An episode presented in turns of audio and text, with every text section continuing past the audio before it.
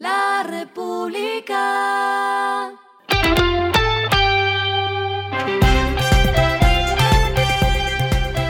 Al final de la jornada, esto es lo que debes saber sobre el comportamiento de los negocios, las finanzas y la economía. Las movidas de hoy fueron.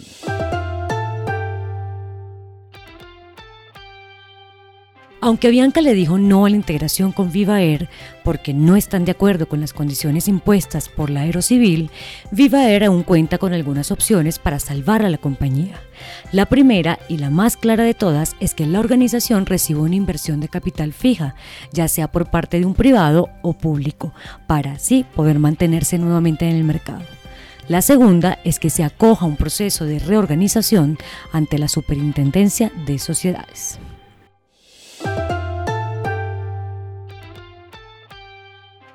La FinTech Líquido aseguró que su expectativa es crecer al menos 300% antes de cerrar 2023. La compañía busca consolidar su presencia en Brasil, México, Colombia y Chile, procesar más de 300 millones de dólares en transacciones en el último año, recoger más de 26 millones de dólares en rondas de inversión y consolidar su infraestructura tecnológica para procesar más de 5 millones de transacciones al día.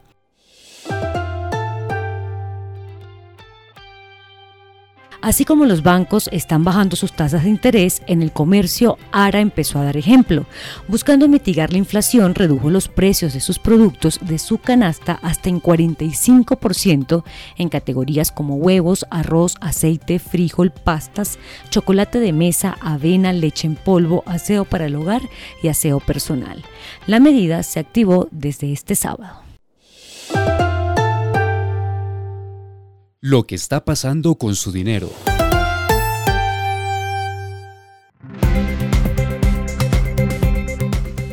Credibanco informó que durante los primeros cuatro meses del año la facturación con pagos digitales en comercios fue de 29 billones de pesos, lo que representó una variación de 20% en comparación con el mismo periodo del año anterior y con un ticket promedio de 153 mil pesos.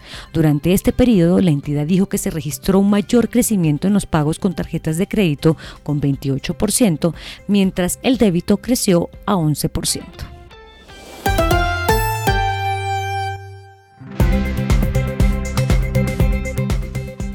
Los indicadores que debe tener en cuenta. El dólar cerró en 4.506,49 pesos, bajó 57,96 pesos.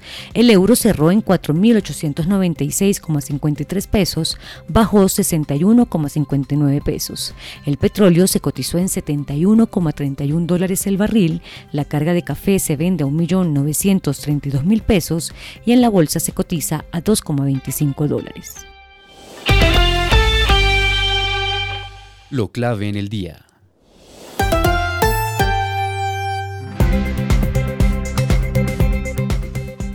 En el primer trimestre de este año, la economía colombiana creció 3% según el DANE. El mayor aporte lo hicieron las actividades financieras y de seguros con un punto porcentual. Las actividades de aseguramiento y las indemnizaciones son las que más han estado en esta dinámica, dijo Piedad Urdinola, la directora del DANE. Le siguieron las actividades artísticas y de entretenimiento con 0,7 puntos porcentuales y la administración pública y defensa, educación y salud con 0,3 puntos porcentuales. La única actividad en contracción fue la construcción con una caída de 3,1%. A esta hora en el mundo. El negocio de la nube de Microsoft ha sido blanco del brazo antimonopolio de la Unión Europea en medio de preocupaciones de que la firma de software estadounidense está aprovechando su poder de mercado para eliminar a sus rivales.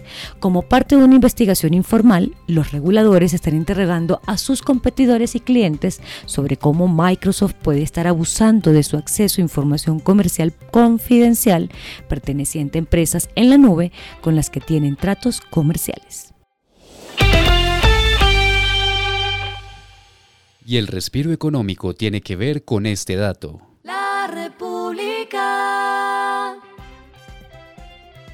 Amazon planea incluir a su tienda web un buscador estilo ChatGPT, compitiendo con los esfuerzos de Microsoft y Google para integrar la inteligencia artificial generativa en sus motores de búsqueda.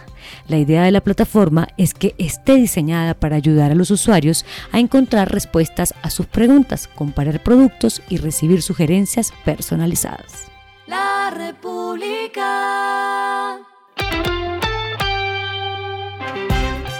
Y finalizamos con el editorial de mañana. Un crecimiento de 3% menor de lo esperado. Entre enero y marzo la economía colombiana confirmó que las cosas, en términos de PIB, no van como se quisiera, registrando un crecimiento de 3% cuando se espera mucho más. Esto fue Regresando a casa con Vanessa Pérez.